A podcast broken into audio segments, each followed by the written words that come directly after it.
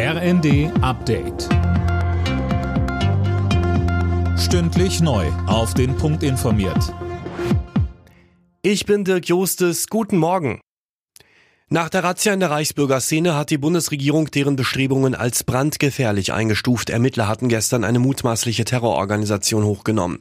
Die Mitglieder sollen einen Sturz der Regierung geplant haben.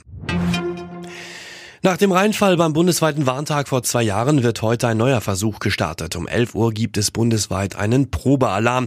Dann heulen zum Beispiel Sirenen, Handys schlagen Alarm und auch DAB Plus Radios schalten sich ein und informieren.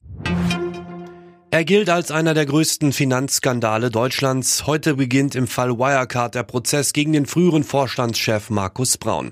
Silas Quiring berichtet. Braun und zwei Mitangeklagten wird vorgeworfen, mit gefälschten Bilanzen ein gut laufendes Geschäft vorgetäuscht und so Banken und Kreditgeber um über drei Milliarden Euro geprellt zu haben. Die Beweislage ist kompliziert. Braun weist die Klage zurück und vom ehemaligen Wirecard-Vertriebschef Jan Marsalek fehlt weiter jede Spur. Er ist eine Schlüsselfigur in dem Skandal und seit zwei Jahren auf der Flucht. Zunächst sind 100 Prozesstage angesetzt. Ein Urteil wird damit erst im übernächsten Jahr erwartet.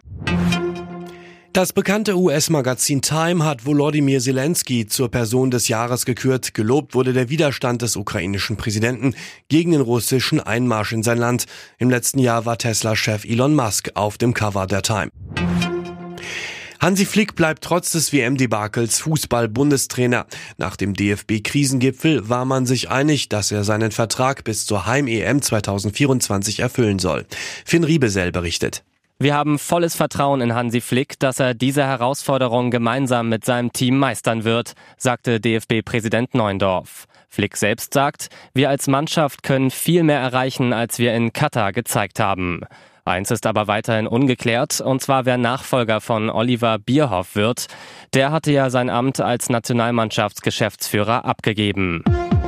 Alle Nachrichten auf rnd.de